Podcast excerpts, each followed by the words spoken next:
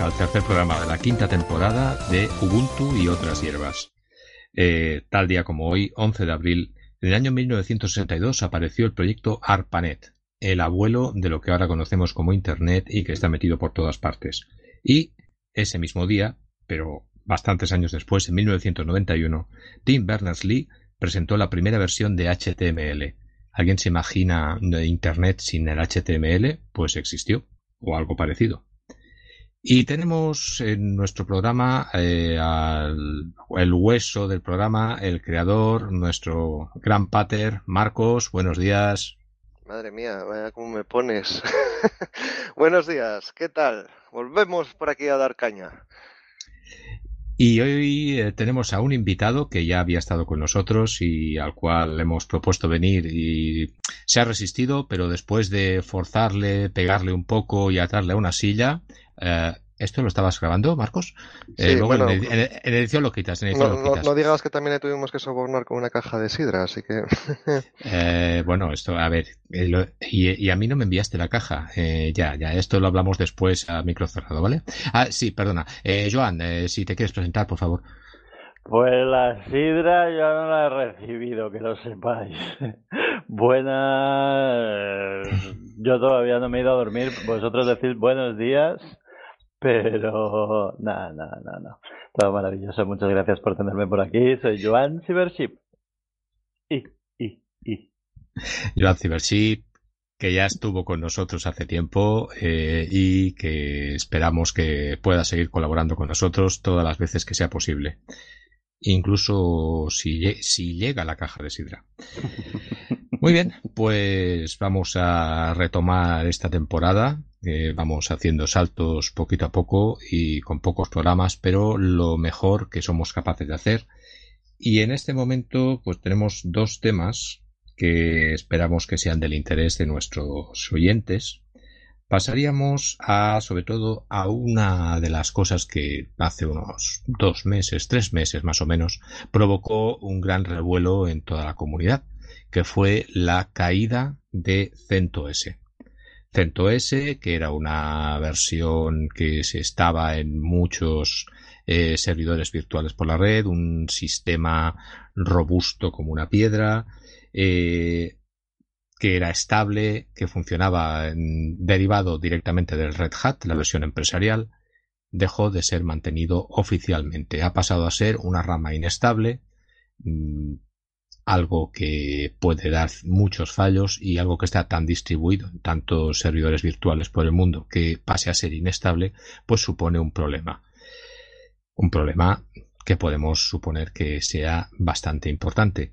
¿Este problema por dónde podría venir? Pues ahora esperemos que nuestros contertulios sean capaces de decirnos por dónde puede salir por qué ese cambio, si tuviera algo que ver con el paso de, Red Hat a un modo mucho más cerrado y mucho más privado, eh, los cambios entre empresas y quién dirige y quién deja de dirigir, o si ha sido un simple movimiento, como a veces pasa, que la comunidad abandona. Incluso si existirá la posibilidad de que la comunidad tome el relevo y asuma la gestión de no de ese CentOS, sino de una variante, que sea estable y que no lo echemos en a faltar. Así que, por ejemplo, Marcos, ¿tú tienes alguna opinión al respecto de CentOS?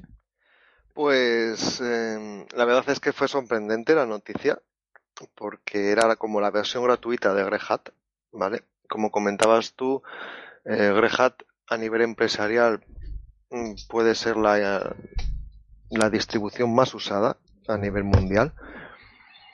Y CentOS era una forma, es decir, Red tú necesitas pagar el soporte, pagar mm, por, la, por la distribución para usarla, pero tenías la opción de que si no podías pagarla porque eres un usuario o eres una empresa y quieres la estabilidad de Red pues poder bajarte CentOS, que al final era igual, pero con los repositorios em, tipo más como Debian o como Ubuntu en el que no necesitas una suscripción para acceder a ellos. Mm, yo creo, sinceramente, se han cargado CentOS porque nadie, o sea, si se instalaba CentOS era porque querías un Red Hat pero gratis. Entonces, Ahora, eh, que sea inestable, nadie va a querer instalar eso, ¿vale? Eh, lo han convertido en, en la distribución de pruebas de Red Hat, pero ¿para qué quieres tú instalar una versión de pruebas, o sea, una inestable de Red? Para nada, en un servidor de productivo, ¿no? Que al final es el objetivo. Entonces, yo creo que lo han matado directamente. Yo creo que a futuro CentOS desaparecerá porque nadie lo va a usar, creo. Y además, eh, ojo que también va a ser rolling release, es decir, eh, no va a haber versiones, no va a haber CentOS, o por lo menos eso nos han dicho, que va a ser una rolling release, y no va a haber un CentOS 8, un CentOS 9, un CentOS 10, sino que vamos a tirar siempre del mismo repositorio eh, actualizado y eso tiene sus ventajas y tiene sus inconvenientes. Inconvenientes es que, por ejemplo, si un día peta todo, tú vas a recibir esa actualización, te va a petar y eso obviamente en productivo es inaceptable. Pues es decir, que estamos diciendo que ahora mismo CentOS es un Ubuntu 10, un Ubuntu.10 o un Ubuntu.4 impar, ¿correcto? ¿Algo parecido? O una Debian inestable o algo por el estilo. Eh, bueno, curioso. Y el tema del rolling release, mm, bueno, ya sabéis que yo a veces opino que un rolling release puede funcionar muy bien. Sí que entiendo que requiere un mantenimiento mucho más cuidadoso pero bueno, no lo sé. Es, eh, supongo que depende del ciclo de novedades y del tiempo que puedas dedicarle, pero es evidente, un servidor lo que quieres es la máxima estabilidad y no necesariamente la última novedad. Y Joan, ¿tú tienes alguna idea de este tema? con el, contacto con las corporaciones y a nivel empresarial, la verdad es que poco. Mi, mi experiencia con CentOS se remonta hace 15 años, así que no tengo una visión bastante válida. Simplemente lo que he oído en, las noticias y siempre esa idea como de que, ah, bien, eh, el proyecto CentOS se acaba, pero ya salen dos dos, dos, derivadas que intentan como reemplazar ese lugar. A partir de ahí, como no, no lo he usado, no tengo opinión muy muy válida sobre, sobre el tema. Pero podríamos decir, por ejemplo, que el hecho de haber de que Red Hat eh, haya cambiado de propietario ha hecho que el modelo que le ha hecho funcionar y conseguir beneficios durante todo este tiempo ahora no se considere adecuado. Es decir, si Red Hat ha estado funcionando y ha estado consiguiendo beneficios, no quiere decir que no es que el modelo no funcionara, el modelo funcionaba. Simplemente que el nuevo propietario ha decidido que hay otro pozo de beneficios que, del cual quiere explotarlo comercialmente y no como comunidad, que era como se hacía hasta ahora. Es decir, estamos hablando de una pérdida de terreno para la comunidad ahora mismo. Es interesante como ah, muchas veces se intenta comprar un proyecto que funciona y en lugar de dejar que la gente que lo ha estado llevando de una forma satisfactoria y, y con, con ¿cómo se dice? Profits. Con beneficios. Con beneficios, gracias. Sí, beneficios, beneficios. Pues llegas tú, compras ese proyecto porque el, proyecto funciona y tiene beneficios, pero decides cambiar con su función. No sé, no. ¿Qué, qué, qué os parece la, ese concepto? Hombre, lo, lo, habíamos hablado ya en un podcast cuando la, la compra por parte de IBM, de Red Hat. Y la verdad es que mm, IBM, yo, yo en mi opinión, y bueno, creo que lo que había leído por ahí de noticias y demás, compró a Red Hat por la nube. O sea, IBM solo busca tener una posición importante en la nube, gracias a Red Hat. Y es algo mm, peligroso, hombre. Mejor IBM que, por ejemplo, Oracle. cualquier cosa es mejor Hoy en día casi. Bueno, casi, casi, cual, casi cualquier cosa. Cuidado, que había que ahorrar algunos por ahí. Y bueno, tenemos que recordar que también tenemos a Fedora, ¿vale? Que sería también un derivado de Red Hat, pero a nivel de escritorio. Yo mm, también hay un punto importante que a Red Hat creo que no le gustó nunca, que es Oracle Linux ¿Por qué? Porque Oracle Linux lo que hace es le gripea todo, le gripea Red Hat entero y da soporte. Es decir, tú tienes un Red que se llama también Oracle Linux y pagas a Oracle. Em, entonces, bueno, hay esa opción y a Oracle nunca, a esto a nunca le gustó que pase eso. Hubo incluso un intento ahí de hacer una maraña para que no sea tan fácil ahora que coger e-, esa, esa parte del código. Entonces yo no sé, no entiendo por qué eliminar CentOS, porque tú al final también lo que provoca es que tú te, como sysadmin, te sientas cómodo con una distribución. Es decir, si tú te habitúas a Debian y familia, pues adoras apt. Pero cuando estás trabajando con Red Hat y CentOS, te habitúas a, Yum. Y al final, eso provoca que tengas más conocimiento de cómo funciona esa familia entera de distribuciones y al final la prefieras. Si al final tú no vas a poder tener un CentOS, pues mmm, Red Hat o trabajas en una empresa o no lo vas ni a ver. Y, y eso va a provocar que, que yo creo que se use menos Red Hat, creo. Bueno. No, no sé, yo creo que ha sido un tiro en el pie, pero bueno. Bueno, más que un tiro en el pie, casi parece al revés, eh, en el sentido de, por un lado, ha afectado a la comunidad, pero sí que puede haber sido una, eh, una manera de protegerse respecto a estos ataques habituales que todos conocemos de Oracle. Yo todavía estoy llorando por Sun Microsystem, por las esquinas, cuando no me ve nadie y que es bastante habitual. Eh, en fin, eh, bueno, políticas empresariales y lo que hemos hablado más de una vez de que te estamos tendiendo a cerrar código y cerrar código y a cerrar todo este mundo y cada vez más peligroso. El, en cuanto a Fedora, bueno, Fedora tiene sus seguidores, además son seguidores muy acérrimos. Mm, no, no, Marcos, no se me ha ocurrido hacer un Fedora y otras hierbas, lo toqué hace mucho tiempo y no me acabó de gustar la manera de funcionar, ya te lo digo ahora, por si estabas pensando en eso. Bienvenidos a Centos y otras hierbas. En cambio, resistiremos. bueno, bueno, eh, CentOS ya te digo yo que tenía un VPS por ahí que te estaba con CentOS y ahora mismo pues ya no está con CentOS porque dada la el proveedor facilitó el cambio de, de la plataforma dado que CentOS quedaba fuera de mantenimiento.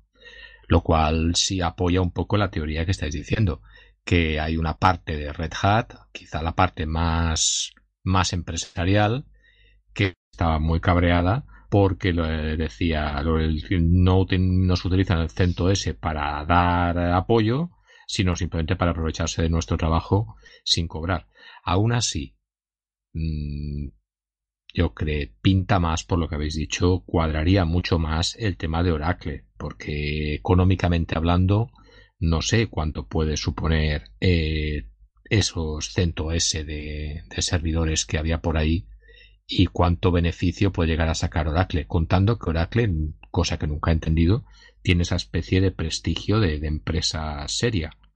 y, Yo he dicho lo que, lo que es capaz de vender, ¿vale? Hasta, Microsoft tiene prestigio de empresa. Oye, eso, eh, cada uno vende la publicidad como le sale bien. Sí, mira, yo, yo tengo la experiencia de, de haber trabajado con ambos y lo más importante al final, eh, que es por lo que pagas, es por el soporte, ¿vale? El soporte de Oracle y el soporte de Red Hat es como de la noche al día. Y en Red Hat es increíble. En Red Hat una vez puse la verdad es que falla poco Red y pues una vez un, ticket y era un ticket, creo recordar que era de NFS, que había algunos problemas ahí de timeouts y tal. Contactaron al desarrollador, porque el desarrollador trabajaba en Red y le mandaron la consulta al creador de esa librería. Yo quedé flipando, o sea, flipando. es decir, obviamente Red se preocupa más por mantener, incluso eso, contratar desarrolladores de, y demás. Oracle al final lo que hace es una simbiosis ahí en la que chupa todo, todo lo hecho por Red Hat y encima luego lo, lo vende como y da soporte por ello. Entonces, bueno, para Oracle creo que tenemos pocas palabras buenas, ¿no? Eh, pocas no, ninguna, pero le ponen un bonito logo rojo a todo, eso sí, eso que quede muy claro. Bueno, Joan, eh, desde un punto de vista puramente comunitario, ¿tienes alguna buena palabra para, para toda esta política de, Red Hat o simplemente es un paso más en, el camino que últimamente se nos está poniendo bastante negro? ¿Vale como palabra? Creo, creo, creo que el suspiro lo define todo.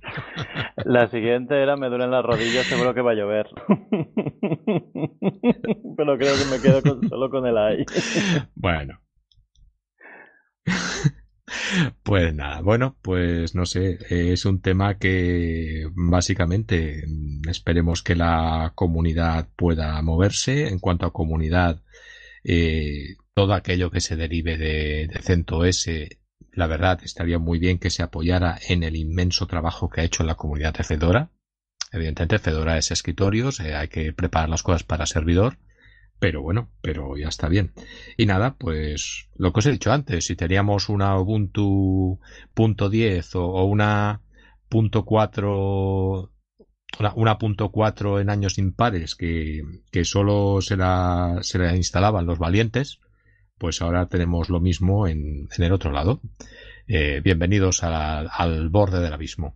Eh, Marcos, dime qué querías. Sí, yo tengo mis dudas de a quién va a beneficiar. Como decías, hay algunos intentos de sacar distribuciones. Una creo que es Alma Linux, que quieren reemplazar la posición de CentOS. Em, yo creo que va a ser irreemplazable en el sentido de que CentOS ya tiene una marca lograda, una imagen de marca. Entonces, aparte, hay otro problema. Todas las empresas que tienen instalado CentOS, que deberían estar ahora en CentOS 8, eso se va a quedar parado. Van a tener que cambiar. Y eso va a ser un coste inmenso. Es, es decir, han dejado colgado a mucha gente, tanto a la gente de la comunidad como a empresas.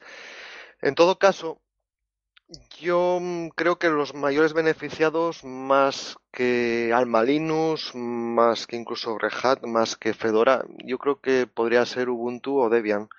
Es decir, yo he trabajado mucho a nivel profesional con, con Debian, con Ubuntu estable, con CentOS y con Red Hat. Conozco bastante bien a los cuatro.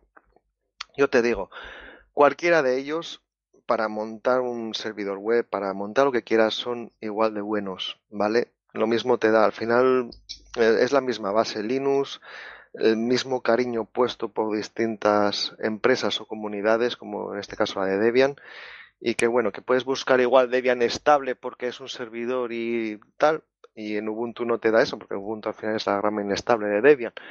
Pero bueno, eh, yo a nivel profesional he jugado bastante con ellos, y os puedo garantizar que montes lo que montes en cualquiera de ellos, de esos cuatro, va a ser súper estable.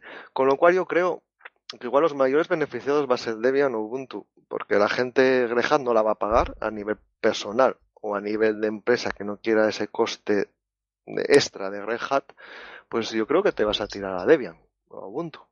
No sé cómo lo veis. Y más, y más aún si recordamos el programa que hablamos de, de cómo IBM también estaba derivando a, a, a, una serie de políticas bastante desagradables. Recuerda que lo hablamos hace tres o cuatro programas, que las actuaciones de IBM no empezaban a no gustar demasiado, empezaba a cerrarse mucho y a no, y a no facilitar las cosas y precisamente lo juntamos una cosa con la otra. Bueno, pues puede ser curioso. Eh, bueno, por mi parte, poca cosa más de este tema, porque es eso, es, un, es, eh, es interesante el punto que has abierto, Marcos, de lo que va a suponer esto a nivel empresarial, que es lo que parece que no se ha pensado. Y bueno, a nivel de comunidad, pues es una oportunidad más para desarrollos independientes y a nivel de empresa, pues puede ser. A ver, técnicamente hablando, pudiera ser incluso la oportunidad de que saliera una empresa equivalente que asumiera eso. Pero claro, sí creo que tienes razón que, Marcos, que quien va a salir reforzado de esto va a ser sobre todo Debian. Sobre todo Debian, porque hablando para servidores supongo que se tirará una Debian estable. Eh, Joan, ¿tienes algún comentario? Si no, entra Marcos. No, no, adelante sí, Marcos. que es importante también, por ejemplo, estas distribuciones que ahora quieren reemplazar a CentOS como Alma, eh, al final es pues un desarrollador el que está tirando del carro. Y va, va puede pasar algo como Solus, que al final es un tío que está tirando. ¿eh? Pero es que ese es el pero es que ese es el problema de que hablo de que te digo de que salga un nicho nuevo en ese espacio que pueda parecer que haya hueco para una empresa nueva que hiciera lo que pero ahora mismo no hay no no he oído de ninguna empresa que, quiera hacer eso y, y lo que está saliendo son pequeños proyectos comunitarios que dependen de un tío, que al final puede pasar como Solus, la distribución Solus, que la llevaba un chico y hasta que un día se cansó y queda un poco huérfana. Entonces, claro, Centos es que lo que tira es eh, las empresas de él, eh, obviamente, Centos creo yo. Y, y al final una empresa no quiere una distribución que, la, que depende de un solo tío. Eh, necesitas algo como que tú comentas, Javier, necesitas una estabilidad en ese sentido.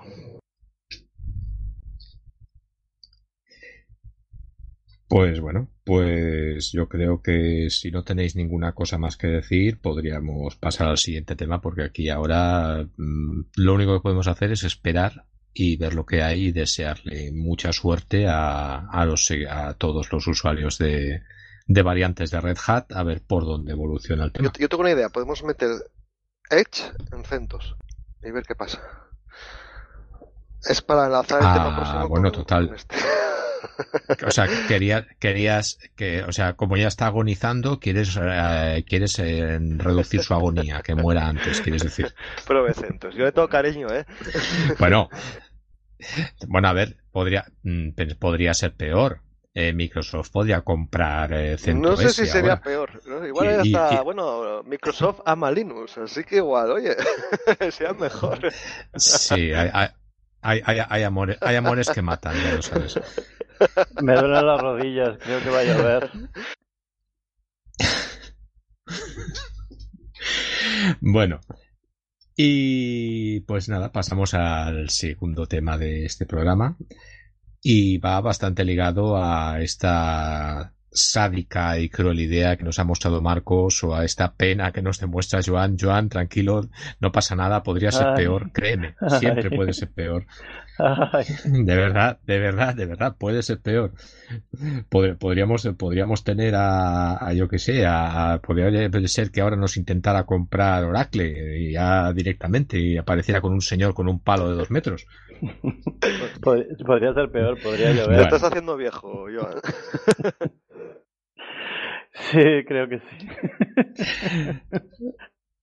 Os he dicho que me duelen las rodillas. Bueno. Bueno, pues pasamos a nuestro segundo tema. Y antes de nada, vamos, eh, vamos a, a, poner un detalle. ¿Alguien ha oído hablar de una cosa que se llama WebKit? ¿Os suena de algo? WebKit, WebKit, ¿os suena de alguna cosa? ¿Alguien ha oído hablar de ello? ¿No? Yo antes suena de algo, una cosa que se llama WebKit.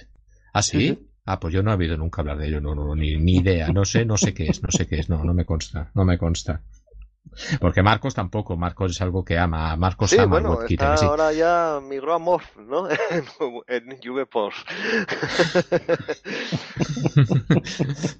ah, vale, vale, sí, era, eso, era eso, vale, vale, ahora, ahora, ahora, ahora estoy en el sitio, vale, de acuerdo.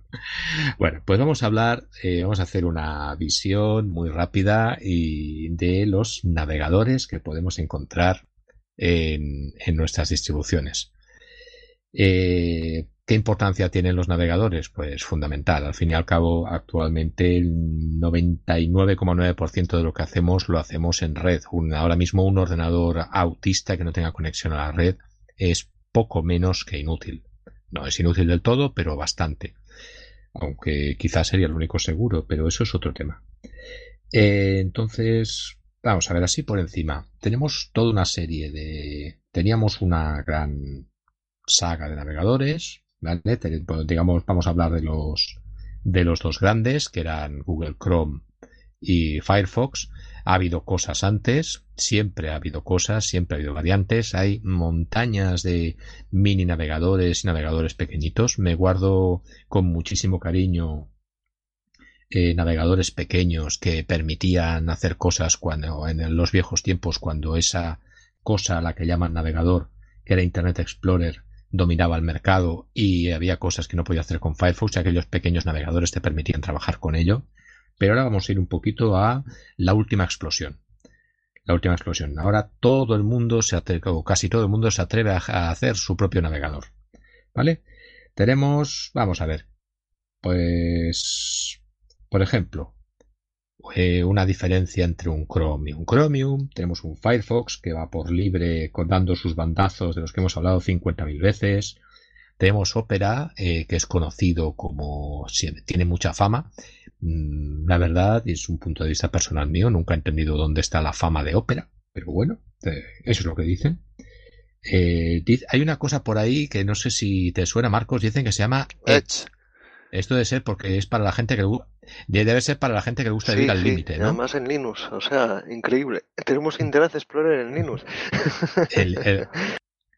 Ah, vale, o sea, eso, eso, eso, entonces está, está en las versiones inestables de los softwares, que es decir, hecha está para las versiones inestables, para vivir en el límite. Pero me quedo con la frase de Joan. ¿Cómo era Joan? La del otro episodio que estuviste. Un navegador que no me interesa. ¿Cómo era aquello? No sé lo que cené ayer.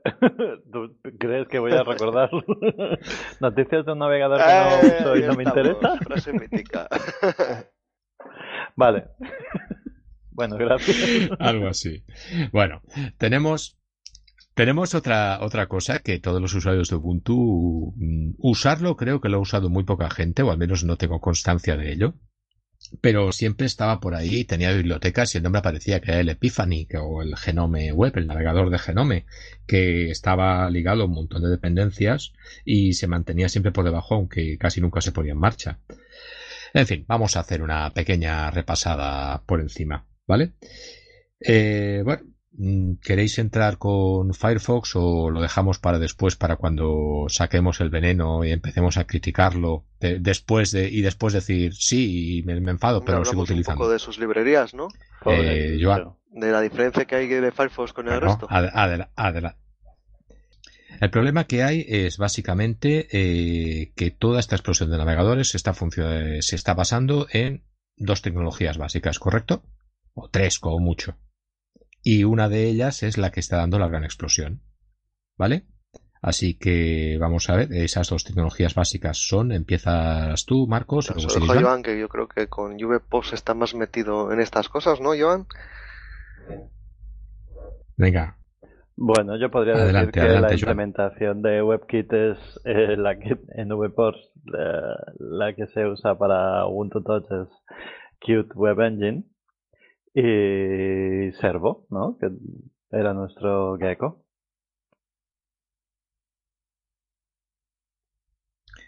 Es decir, que ya estamos hablando de dos cosas. Una cosa es un WebKit y, y otra cosa es Gecko. O sea, ¿Gecko qué era, Joan? Uh, creo que ahora es Servo, que es el motor de Mozilla Firefox. Sí, bueno. Correcto, es decir, que, nos estás diciendo que teníamos dos motores de, trabajo eh, diferentes. Eh, dos motores de trabajo diferentes que venían de dos líneas diferentes. ¿Correcto? WebKit y Gecko, Gecko y WebKit. ¿Sí? Sí. Vale. ¿Y hay, alguna diferencia específica de velocidad? de Porque, por ejemplo, sabemos que Google Chrome tiene la fama de ser muy rápido a la hora de buscar y tener un algoritmo de búsqueda muy rápido. Eso es muy rápido. ¿Eso va ligado a ese motor de búsqueda o va ligado a otros procesos? ¿Va ligado a cacheos? ¿A qué va ligado? ¿A cookies? ¿A qué va ligado? Yo creo, no estoy seguro, estoy hablando de oídas, pero si recuerdo bien, era una cuestión de cómo está implementado cada, cada uno de los motores. Eh, en todo caso, quería puntualizar una cosa. Em, es apasionante la historia que hay detrás de cada navegador. Por ejemplo, eh, Mozilla salió de Netscape, ¿vale? Y salió precisamente para simplificar Netscape, porque Netscape se convirtió en un monstruo inmenso y querían hacer algo más sencillo, más simple. Y sin embargo, yo creo que, en mi humilde opinión, Firefox está pecando de meter mucha basura y crear un navegador más lento y demás.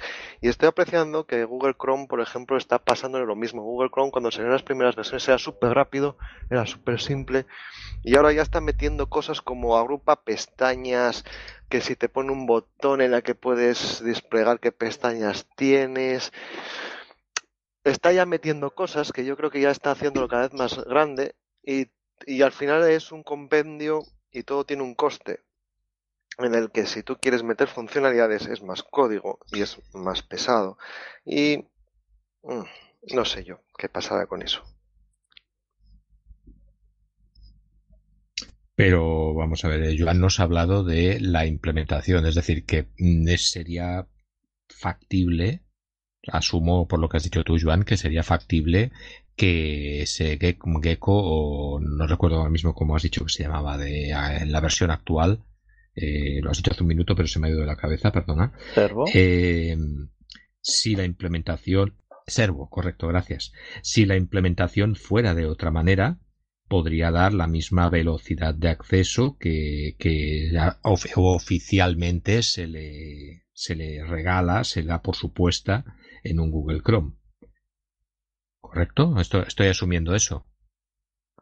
Sí, ya te digo, yo hablo de oídas, pero creo que ese es el, más o menos sería concepto. Ajá. Es decir, eh, Marcos, eh, sí, a ver, los motores, son motores de renderizado, ¿vale? Entonces es cuando la página web se recibe, que tiene vídeos, que tiene imágenes, que tiene texto, que tiene un, una composición de página, ese motor que, que determina cómo lo ves, es el motor de renderizado, que puede ser WebKit, que si no me equivoco eh, está en prácticamente todos los navegadores menos en Firefox. Y. Ah, vale. Ahí es el que provoca que, que tú, como ves la página, y bueno, yo creo que hoy en día con los ordenadores que tenemos y el motor influye poco, es decir, un humano no va a ver la diferencia entre cargar con Firefox, con Opera, con Chrome o, con Edge.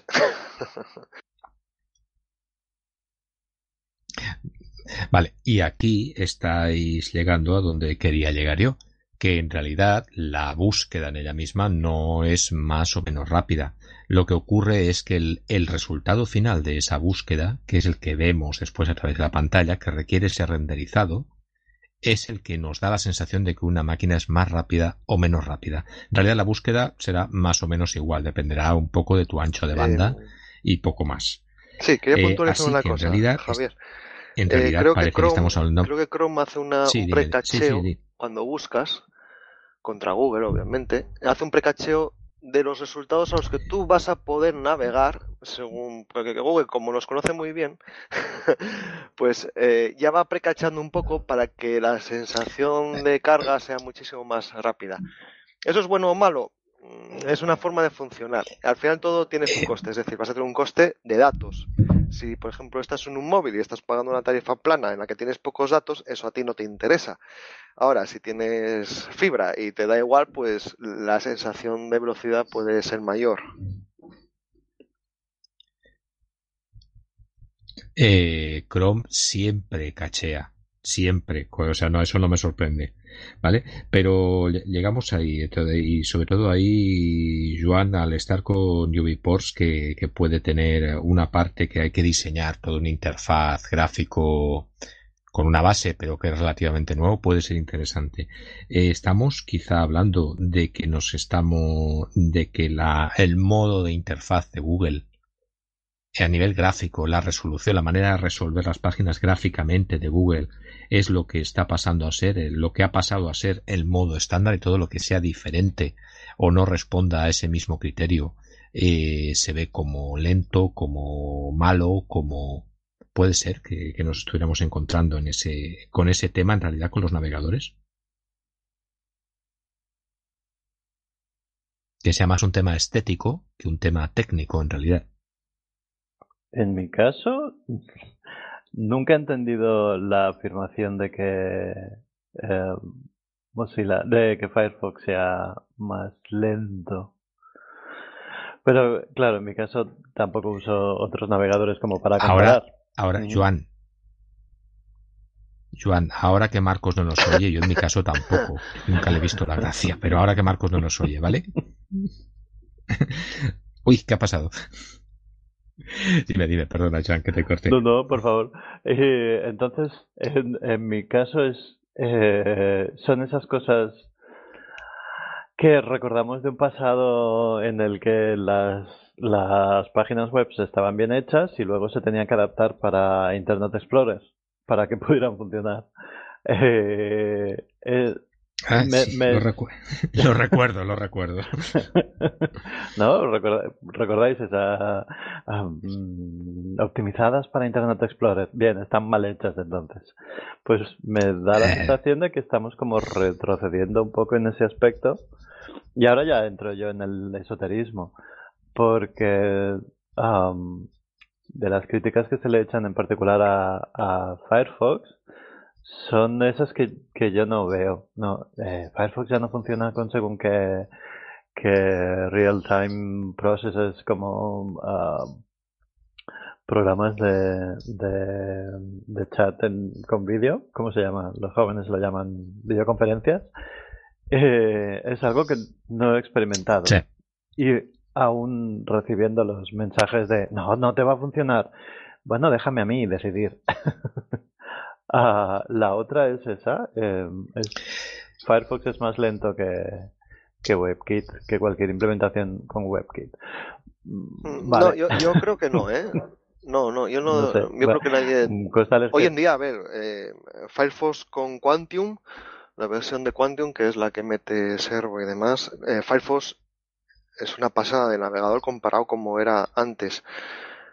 Yo personalmente usaba Firefox y ya no lo uso. Lo usé durante, incluso lo empecé a usar cuando se llamaba Fiverr y tuve que cambiar el nombre, era la 0.7 creo, estaba en la universidad y, y era lo que había y de aquella tenías Internet Explorer sin pestañas o Firefox con pestañas o Fiverr.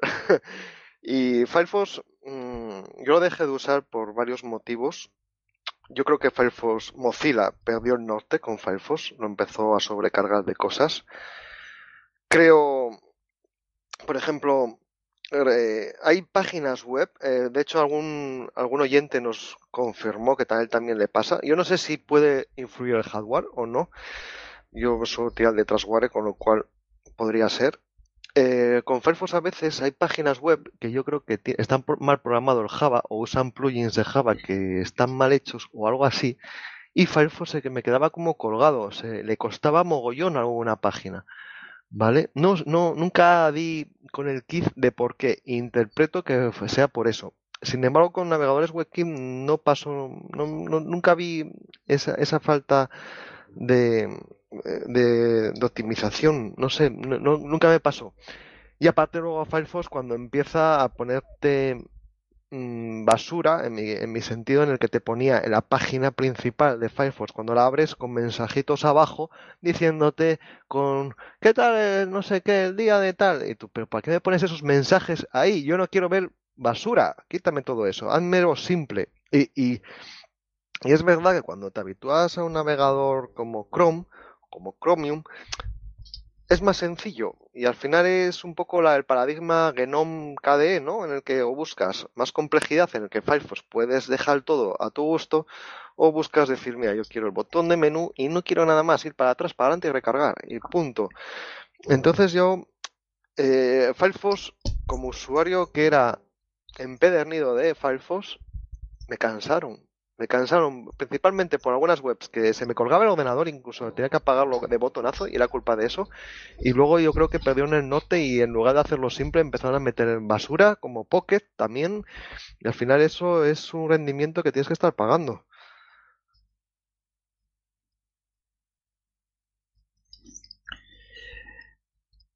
Mm, eh, ¿quieres comentar algo o, seguimos por ahora? Eh, no, es que mi experiencia es, es diferente que es simplemente repetir lo que ya he dicho antes. Sí, es, es, interesante. quisiera poner una puntualización como así como desarrollador. Mm, ¿Por qué está Firefox y está el resto? Pues porque es muy fácil crear un navegador en Linux con la librería WebKit. Prácticamente dices, quiero que esta ventana tenga un componente WebKit y ya tienes un navegador. creas una barra de para poner la dirección, pones un botón de recarga y pones tus menús y ya tienes un navegador hecho por ti. Incluso tienes de Yono Bacon, eh, cuando estaba en Ubuntu, hizo un tutorial de cómo crear un navegador y eran en media hora, encima el tío explicándolo tranquilamente, te creabas tu propio navegador web. Entonces, ¿qué pasa? La librería WebKit, que es muy buena, es muy sencillo de embeber, con lo cual tú puedes hacer un navegador muy fácil. ¿Qué pasa? Como tienes esa librería, eh, te puedes crear tu propio Chrome, tu propio Brave, que está basado, al final todos están basados, incluso Opera, que al final tenga su propio motor de renderizado, o Edge, al final todos han pasado WebKit. Y yo creo que han pasado porque es más sencillo pasar, porque ya tienes las librerías creadas y es fácil de adaptar. Lo que no entiendo es por qué no existe esa librería de servo. Eso es lo que yo no entiendo. ¿Por qué Firefox no pierde el tiempo en crear una librería de servo para que sea tan fácil de usar WebKit como servo, o incluso que puedas escoger cualquiera dentro de un navegador? Pero no existe esa librería, o por lo menos no es tan sencillo. No, eso es lo que yo no entiendo. ¿Por qué no hay esa librería de Firefox? Y sea muy bueno porque al final nos estamos yendo a un monopolio en el que todo es WebKit. Y eso no es bueno para la web ni para los usuarios.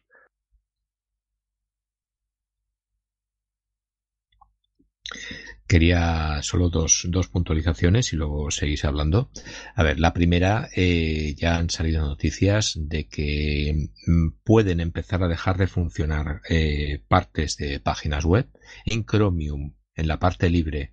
Es decir, ya estamos llegando al nivel de que Google está saboteando a su propia parte libre.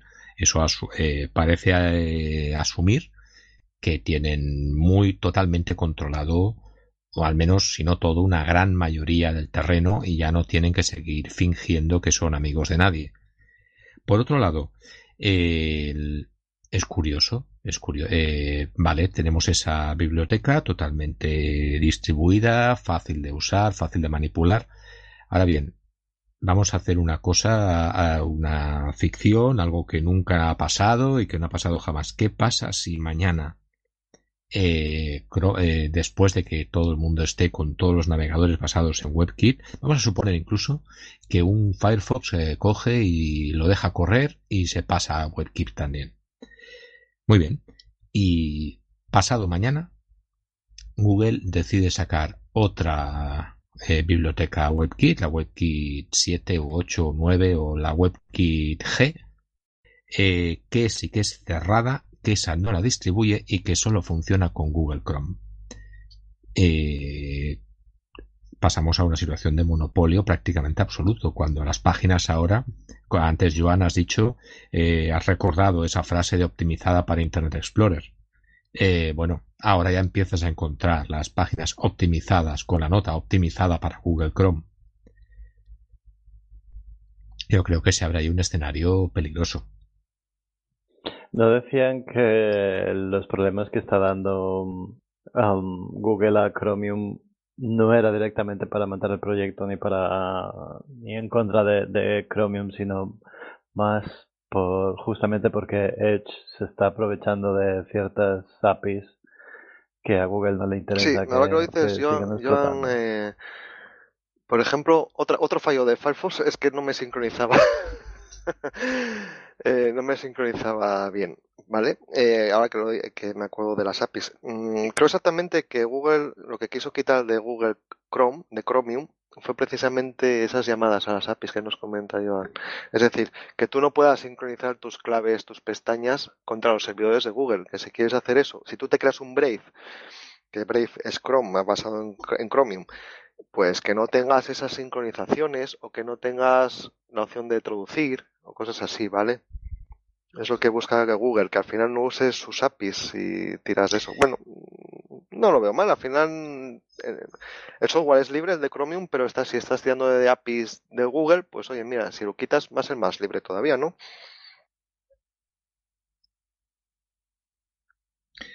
¿Os dais cuenta que estamos hablando, y ahora te dejo, Joan, perdona, solo es una puntualización, de lo mismo que hemos hablado en el primer tema, de que precisamente por conflictos y guerras entre empresas acaba quedando la gente sin, sin un servicio que se ofrecía? Es decir, resulta que la parte empresarial no sufre, la que acaba sufriendo es la parte, toda la parte de comunidad y la parte libre. Os dais cuenta de que estamos en el mismo escenario con temas diferentes, con cosas diferentes. Uno era una distribución entera y ahora estamos hablando de, un, de unos navegadores. Pero yo no veo que este escenario que acabo de proponer sea tan inviable. Lo veo bastante viable en relativamente poco tiempo. Sigue, sigue donde estabas, perdona, Joan, que te hemos cortado. No, no, que va, que va. Sí, simplemente es decir que junto con las rodillas solo puedo decir que va a nos esperábamos. ¿Eh? ¿Qué nos esperábamos? Ah. Quiero decir, estamos dando un montón de, de, supuestos, ¿no? Estamos suponiendo que empresas que, que están ahí por dinero nos están regalando cosas y da la sensación de que nos quejamos cuando nos las quitan. ¿Qué nos esperábamos? ¿Que Google haya matado un, un proyecto? es Genial. ¿Que, ¿Que, Microsoft se haya, se, haya cargado algo que funcionaba? Nunca, nunca habíamos visto eso. No, nunca, nunca habíamos visto que Google matara un proyecto Pero que hay una, funcionaba hay, perfectamente. hay una que no? Jamás. Yo no he visto eso jamás. Es bueno que Google quite de Chromium esas, esa- esas APIs. ¿Por qué? Porque si tú al final instalas Chromium, yo instalé Chromium en Ubuntu y instalé Chromium en Debian. Y eran distintos. Eran distintos en el sentido de que en Ubuntu Chromium ya tenía los servicios de Google preinstalados, podías sincronizar, podías traducir páginas, podías hacer cosas de ese estilo, ¿vale? Hay- eh, son muy pocas cosas. Son muy pocas que yo recuerdo era sincronizar y, el traducir y, y no sé si algo más. Si algún oyente recuerda qué más cosas pueden ser, que nos lo ponga, por favor. Pero, realmente, si estás usando Chromium, si al final estás tirando tus datos de traducción de páginas, de tus favoritos, de qué pestañas tienes, de que tus contraseñas contra Google, al final estás usando software libre, pero estás dando tus datos a Google. Si quitas eso de Chromium es bueno, porque al final Chromium va a ser libre, libre, puro. Y no va a estar usando APIs de Google, ni el control de Google. ¿No? Es hasta bueno, diría yo.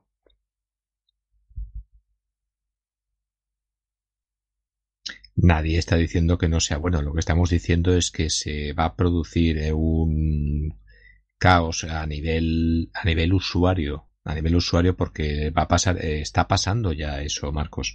Está pasando que ya directamente las cosas se hacen para Chrome. Es el tema de, del nivel de desarrollo. Aquí yo creo que la, la línea sería precisamente la que tú has dicho y eso sí que sería un fallo no del navegador no de Firefox sino de la Fundación Mozilla de que esa biblioteca estuviera mucho más disponible, mucho más fácil de usar y pudieran salir alternativas y entonces sería una competencia real. Ahora mismo, pues bueno, es casi más eh, una cuestión de principio. Yo sigo diciendo, utilizo Firefox y no veo la menor necesidad de usar, eh, de usar Chrome, pero hay gustos para todo. Eh, os quería hacer una pregunta. Antes quería deciros un detalle que mm, ya es el friquismo absoluto, por si no nos consideran bastante freaks. Eh, yo todavía utilizo de vez en cuando el que el navegador de terminal, el Links, para descargar PDFs. Va maravillosamente bien, va más rápido y te ahorras problemas. Cuando un típico enlace con el PDF al final para descargar y va que vuela. Es Pensaba que impresionante. no lo ibas a Pero bueno, nombrar. vamos a pasar a un escritorio de gráfico este que WGET. era cuestión. Pero, Marcos, puede ser que tengamos ya alguna renovación, algún tipo de, motor o algún tipo de renderizado que, que nos mejore esa situación, no estar dependientes de WebKit eh, siempre. Pues yo creo que, bueno, WebKit es una buena alternativa, porque al final es libre.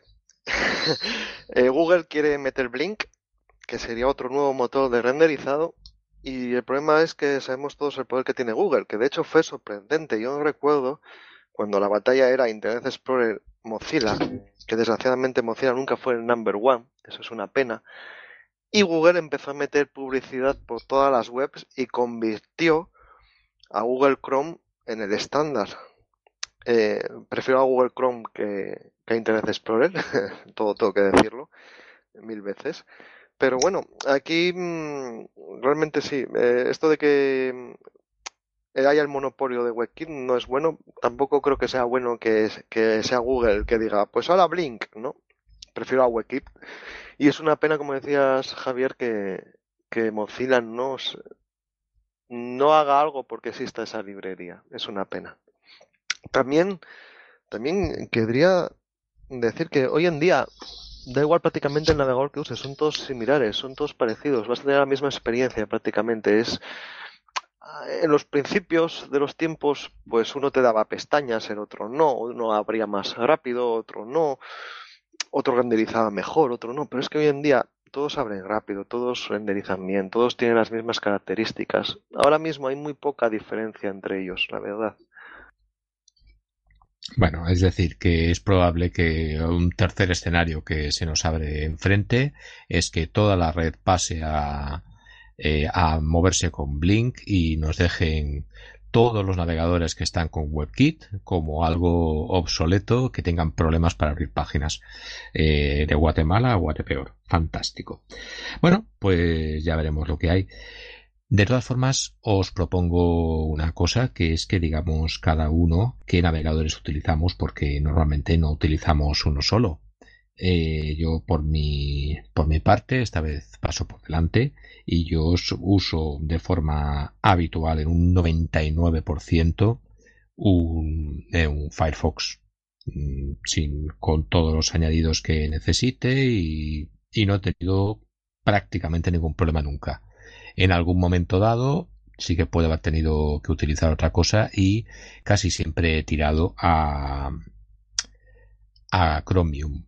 Chrome hace años que no lo pongo en marcha y no solo es que no lo ponga en marcha, es que directamente he quitado sus repositorios del, del ordenador. O sea, ya no ni siquiera lo instalo. Eh, Joan, eh, ¿qué navegadores usas tú aparte de, además de Firefox, que has dicho que lo utilizas?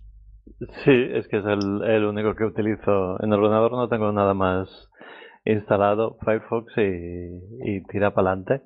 Y el único otro que puedo añadir a la lista es Morph, que se, está basado en, web, en WebKit para Ubuntu Touch, porque el uh, decidió dejar de, de mantener el navegador que usaba, que, que, desarrolló a Canonical, justo para no, como el equipo es pequeño, entonces se decide ir upstream. Así que podría decir que Morph, que está basado en WebKit. Pero aparte de eso, nada más. Bueno, y Marcos, adelante. No, que me da vergüenza. No, no, no, no, me, no, a ver, por favor, a estas alturas del baile no, no te va a dar vergüenza decir que has quitado todos los navegadores y has dejado Edge como tu navegador no, principal. Bueno, vale, no me da tanta vergüenza. bueno, yo estuve usando como 20 años para eh, Firefox. Yo de hecho estoy en los créditos de Firefox, ¿vale? Para, oye, para que no se vea que soy aquí un fanboy ni nada de esto, yo estuve, estoy hasta en los créditos. Y cuando me cansó Firefox, eh, pasé a Chromium y cuando Canonical metió Chromium con Snap sí o sí, mm, desgraciadamente me pasé a Google Chrome y ahí estoy.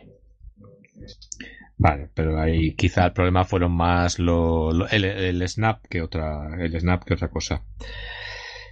Pues no sé, y entonces, vamos a ¿alguno habéis utilizado habéis probado alguno de estos? Opera, Brave, Epiphany, todo este tipo de navegadores. Epiphany, la verdad es que me haría gracia eh, saber si alguien lo ha utilizado alguna vez. Eh, Joan, dime. Pues hace muchísimo. Sí que con, con ordenadores antiguos era bastante divertido ponerlo en marcha ver que algunas cosas funcionaban y podías mirar las páginas web básicas y luego fallaba en alguna cosa. No, es que fallaba, le, faltaba soporte por aquel entonces. Estoy hablando de hace 10 años, ¿eh? le faltaba soporte para Java, Flash o alguna porquería de esas. Eh, y sí, pero cuando usaba Android, tú que decías creo que habías comentado que no entendías cuál era esa, ese renombre que tenía Opera. cuando usaba Android, y era espectacular, porque era una página súper sencillo, súper rápido, la verdad es que se notaba, pero aparte de eso no. Antes, antes de que lo cambiaran a WebKit, quieres decir. Pues supongo que sí, porque había dos versiones de Opera para, para Android. También te estoy hablando de hace. Mm. Sí, Opera, Opera Mini era. Yo tenía, ¿qué tenía yo? El, el Nokia Express Music y Opera Mini funcionaba muy rápido de aquella. Era y luego con, con Android 1, sí, Opera Mini funcionaba. Era, a ver, la sensación, que es, es, al final son sensaciones, que al final juegan con cosas para que tu sensación sea mayor o menos. Por ejemplo, Microsoft Office arranca muy rápido. La sensación es que es más rápida que LibreOffice. Es una sensación. Igual está precargando cosas o haciendo cosas por detrás. No, y, sin, y sin el igual. Y sin el igual, pero bueno. No lo sabemos. ¿Qué es Microsoft? ¿Qué? Microsoft, el que ama Linux. Ay, las rodillas. Eh, eh, luego pondremos la canción, la, la, canción de Serrat después, la de 34 puñaladas, ¿vale? Para cuando cada vez que digas a Linux de fondo, editaremos y ponemos la canción de Serrat, la de FAJ 34 puñaladas. Skype. Mientras no vuelva a Palmer.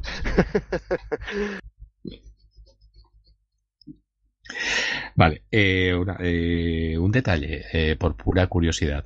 Si tenéis que usar Android, ¿alguno habéis probado la versión reducida, no el Firefox completo, sino la versión reducida de Firefox específica para, para Android, Fennec? a ver qué rendimiento os da. ¿Sí? Yo no, ¿No? Yo no la usé. No, eh, no, la, habéis, no la habéis utilizado. ha habido como un silencio así extraño. Sí, sí. Android, ¿quién usa Android? Es que yo llevo cinco años sin usar Android, así que es como. Perfecto. No, sé qué Mejor. Pues, no, no, es, es, lo mejor, es lo mejor que podríamos decir en este programa, que a ese silencio haya respondido a la pregunta. O sea, que usas iOS, usas iPhone. ¿El, ¿El qué? Perdón. Que entonces usas eh, iPhone, ¿no? Si no usas Android. No, no, a mí no me engañan cuando compro cosas. Bueno, no suelen engañarme tanto. Bueno, entonces, visto esto, visto que más o menos en realidad todos estos navegadores eh, los vamos usando, mm, que tampoco le damos demasiada importancia porque al final cuando hay que trabajar en serio nos vamos a los dos grandes, no nos vamos a engañar, eh, nos quedaría una parte importante, que es eh, estos navegadores son abiertos o cerrados. Es decir, estamos hablando de software libre, estamos hablando de código abierto o estamos hablando de un navegador cerrado que hace lo que le da la gana. Porque esta sería una parte importante.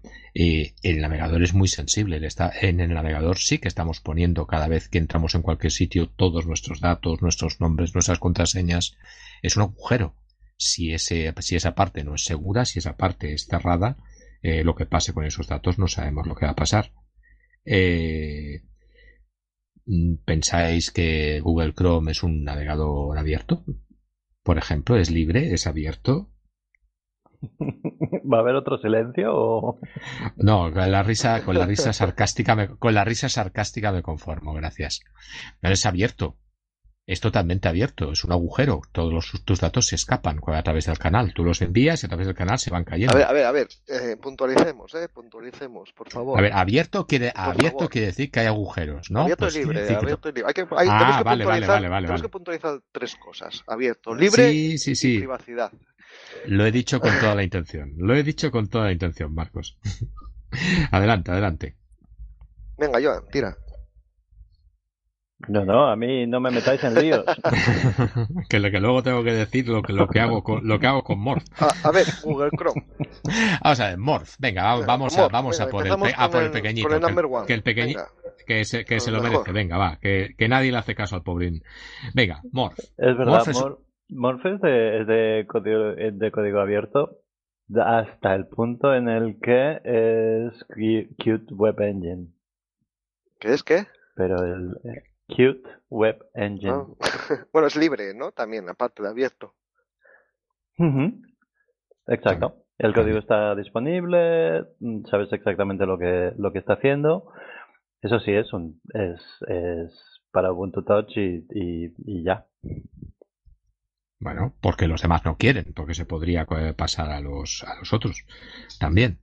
Vale, vamos al, vamos a, a otro navegador. Eh, Marcos, ¿tú has utilizado Morph? ¿Utilizas Morph en Ubuntu Touch? Sí, claro, claro es lo que, ¿qué remedio, es lo que hay. Uy, eso, eso, ha sonado mal, eso ha sonado Eh, mal. Sí, el problema es que no hay otro, ¿no? Habrá que coger la librería WebKit y crear otros cinco, venga. Bueno, si, pudiera- si podemos colaborar con, con ese. Si podemos colaborar con, la- con los desarrolladores de Ubuntu Touch, pues adelante.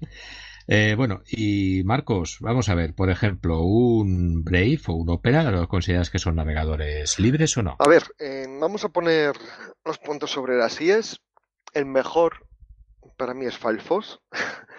¿Por qué? Porque Firefox es libre, pero lucha por una web abierta.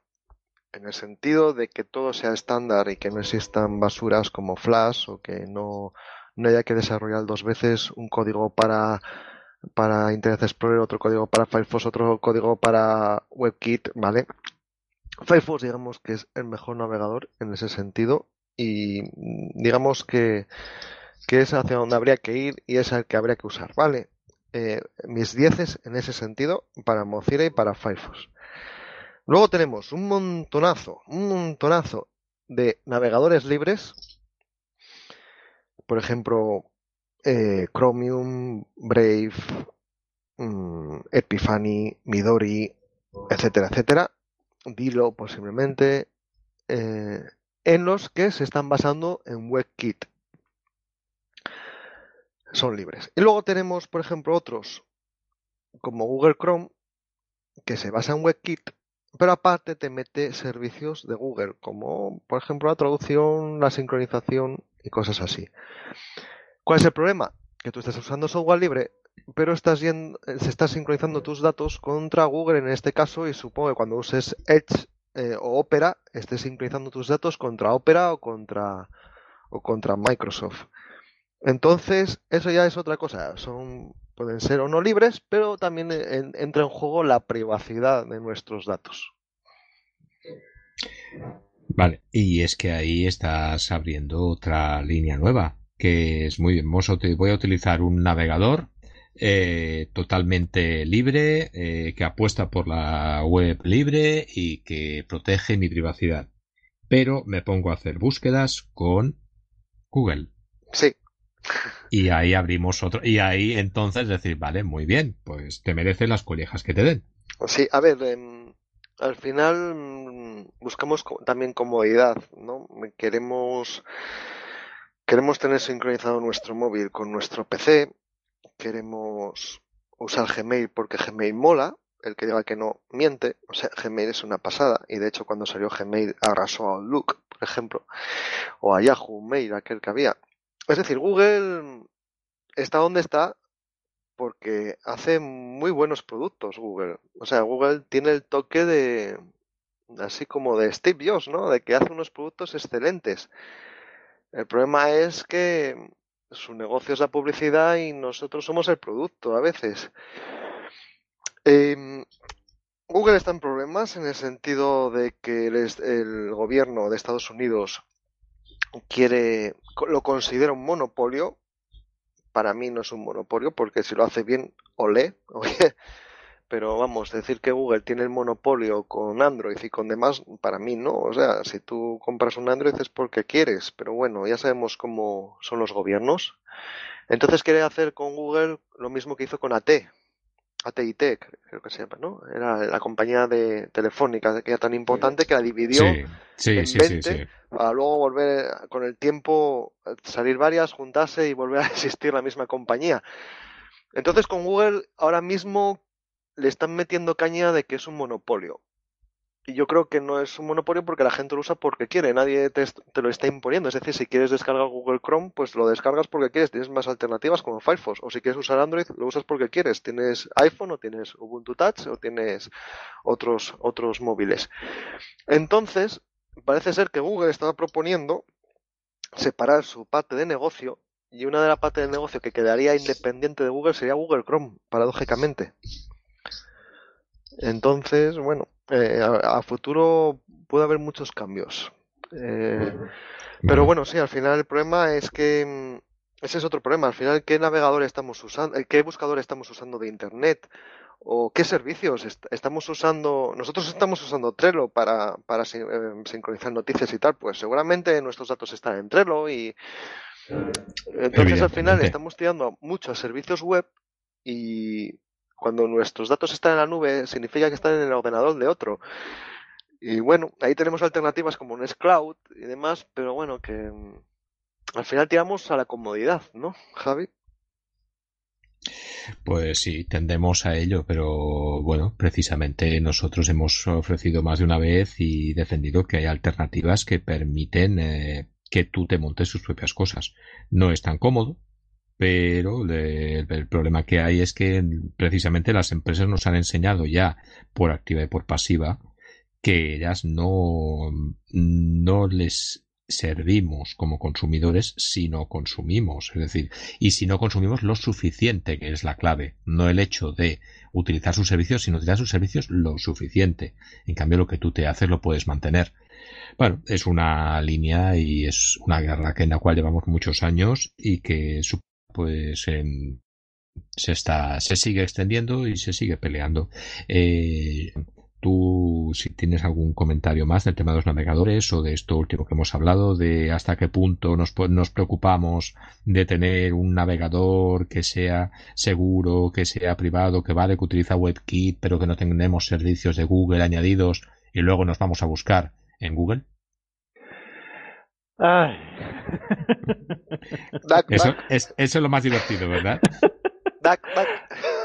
La verdad es que eh, es, es, A ver si puedo resumirlo, porque uh, en general mmm, parece que no se puede hacer otra cosa, de hecho, está el caso de Costales, un besito, que es, ah, ya, uh, a mí no me ha ido bien Mozilla, entonces me paso a Chromium, uh, se cierran las APIs, me quedo en Google Chrome.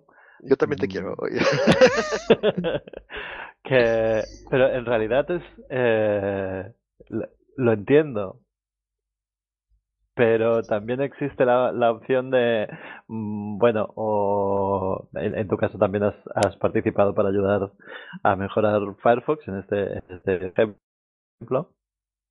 Pero esa idea de que puedes volver, lo sabes, ¿no? Puedes, puedes dejarte de, de Google Chrome, etcétera, y, y volver a Firefox, no pasa nada.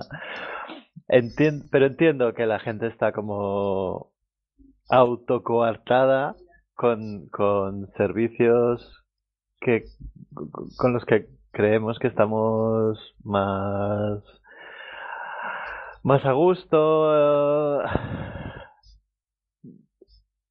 Es en resumen podría decir uh, yo dejé de usar WhatsApp porque uh, te das cuenta de que WhatsApp no te quiere. Bien ya está y, llevo cuatro años sin WhatsApp, ¿vale? Oh, qué maravilloso, pero es muy difícil porque yo no puedo hacerlo para, para el trabajo, etcétera, etcétera. Mi respuesta siempre es la misma. Vale, ya puede ser que tenga un trabajo privilegiado que, que es uno que no quiere hacer nadie. Entonces, estoy. Eh, la gente se esfuerza para, para llamarme porque no hay nadie más que quiera hacer el trabajo que hago. Entonces, eh, he tenido clientes que se han abierto cuentas de Telegram o que cuando se quejan me dicen, pero ¿y cómo te envío mensajes? Llámame. Es, es tan simple como eso. o envíame un email. ¿Sabéis, ¿Sabéis el meme de esa reunión podría ser un email? En mi caso es cierto. Y, y de hecho, ya, ya os digo, no, no sirve para todo el mundo. Pero es cierto que da la sensación de que nos hemos como asentado en unos servicios que, pensamos que son básicos, como es, es que necesito tener Facebook y WhatsApp. No, no es cierto. no tienes que. Pero ahora es lo mismo, ¿no? Facebook y WhatsApp ahora es lo mismo, o sea, al fin y al cabo. Eh, no lo sé porque no tengo WhatsApp. Ah, no, no lo sé, yo, yo, yo tampoco, yo tampoco los lo utilizo, pero, pero ahora, bueno, creo que, pero las fijaos que sí algo diríamos en las Facebook. noticias de ello. Dime, dime, Joan, perdona. Que- no, no, no, que fijaos que sí tengo Facebook. Entonces es como... eh, es como fumar. En el momento en el que tienes que levantarte a las 3 de la mañana para ir a algún sitio abierto para comprarte un, para comprar tabaco, o dejas el tabaco o dejas de quejarte. ¿sabes? Me gusta mucho, me gusta mucho ese razonamiento. Joan lo encuentro brillante, brillante. que es un poco punky, pero... pero... No, no, no, no, no lo es, no lo es, no lo es, es cierto. Entonces, no sé, mm, creo que, que, que debemos de- de- debemos ser un poco más conscientes de lo que estamos dando. Es que, No, de- es que Joan, ahí, eh, ahí está la cosa, es que no somos conscientes de lo que damos. Si lo supiéramos, De hecho, mi madre lo tiene bastante, lo- bastante claro. Y siempre lo pongo como ejemplo, no de, no de persona que no sabe, sino de persona que ah, ha llegado tarde, como a, las, a, lo que se todavía llamamos nuevas tecnologías. Eh, mi madre tiene muy claro que su móvil es una ventana que no, como no sabe cómo funciona, no tiene control total sobre ello. Entonces lo que me dice es, no, pero yo quiero hablar contigo. No quiero que mis mensajes se vayan a otra parte. Y es, vale, mamá. Entonces, está bien, ese es, el, pensamiento que tienes que tener, pero también tienes que pensar que, que una empresa tenga buenos días, ¿qué tal estás? Tampoco es muy mucho problema. El problema es cuando es todo lo que tienes en el móvil. Pero bueno, eh, a lo que me refiero, y volviendo, intentando ser como concreto, creo que, aunque no somos completamente conscientes, sí que estamos eh, tomando conciencia de, de, bien, ¿qué, ¿qué pasa cuando yo escribo en mi móvil? ¿No? Muy bien. Pues yo creo que por ahora hemos derivado un poco del tema de los navegadores al tema de la privacidad, pero es que es un tema Ajá. total, pero claro, es que está total y absolutamente ligado. No hay manera de que, de que esto se, se pueda separar. Es muy difícil no derivarlo y dejarlo solo en un análisis técnico. Pues bueno, yo creo que ya es momento de ir cerrar el programa. Eh, pasaríamos a las noticias si no tenéis nada más que decir. Si queréis hacer una última ronda o ya entramos en noticias. ¿No? Pues, vamos para bueno, noticias, venga. pues muy bien. Pues vamos para las noticias que entran ya. Empezaremos diciendo que, así en modo de tres titulares, Google cierra un proyecto, Apple quita un componente básico y sus usuarios lo flipan mucho y Microsoft compra una compañía que hace algo que ellos dicen haber inventado, pero bien. Y muy pocos días después a Microsoft, que debía envidiar ese éxito de propaganda, se le escapan otros 500 millones de cuentas de su red social para conseguir trabajo que se llama LinkedIn o algo así. Esperemos que tengan suerte y sean los Facebook estrena el mes de abril con un filtrado masivo de datos de usuarios. Más de 10 millones solo en España y 500 millones en total. Mm, ¿Recordamos quién es el propietario de WhatsApp? Desde febrero tenemos Gamer OS, un clon sucesor del actualmente abandonado Steam OS basado en Arc, que mejora sus posibilidades y que pone montañas de juegos a disposición de los jugadores, con Linux. Eso sí, esta distribución solo está concebida para jugar, pero ¿quién dijo que en Linux no se podía jugar? Space Space eh, que se escribe SpaceX, está desembarcando en España y ofrece la conexión por satélite a velocidades superiores a 50 megabits por segundo desde cualquier parte. Eh, suena a, anuncio, pero no lo es. Ah, digamos que es una cosa que viviendo al otro lado del Mediterráneo, mm, digamos que tiene un impacto relativo, Pero bueno, que sepáis que por ahora sigue en fase beta y se plantean seguir así durante un tiempo.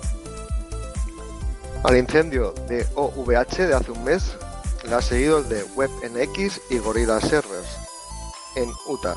Aseguran que los daños no han afectado a los datos y que en breve repondrán los servidores. ¿Alguien más duda de que la nube es el ordenador de otro? Y bueno, hasta aquí hemos llegado con este programa. Ah, muchas gracias a todos. Eh, Joan, muchas gracias por haber estado con nosotros y habernos acompañado. Esperamos que vuelvas a venir muchas más veces. Bueno, si me dejáis hacer un poco de terrorismo, aunque sea solo en las noticias, sí, sí, puedo volver cuando queráis.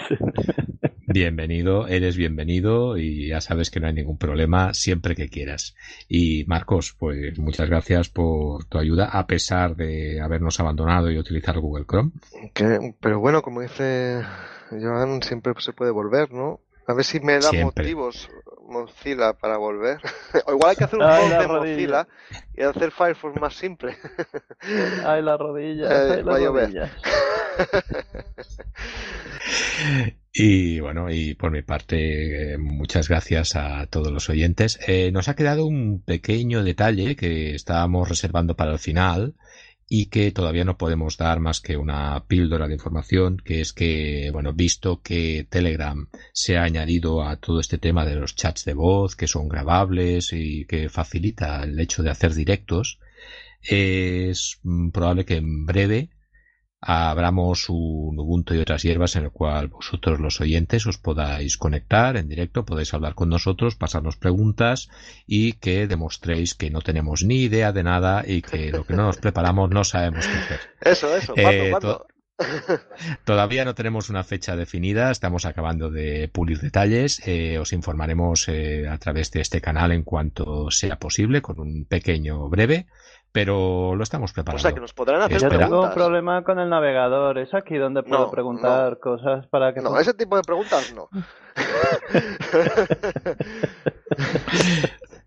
eh, yo es que quería preguntar si puedo instalar Edge. vendo, vendo Opel Corsa.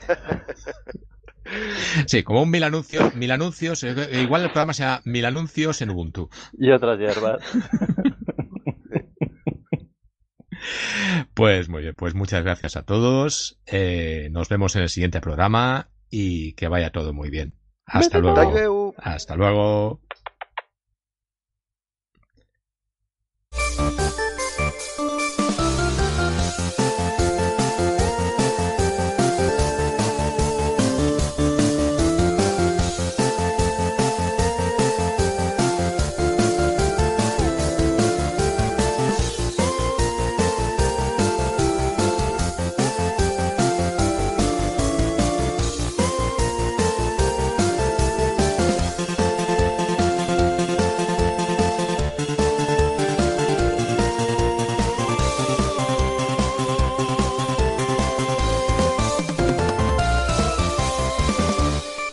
Ya está. Ata, Ay, qué bonito. Tranquilo, yo lo tengo por canales también y lo tengo en WAF. Y Marcos, pues no quiero preguntar porque me pongo de mal humor. yo tengo un Google no, no, no, no, quiero, no quiero saberlo. No quiero saberlo. Con no Adobe quiero saberlo. el crudito ahora, ya verás tú. Qué bien queda. Venga, venga.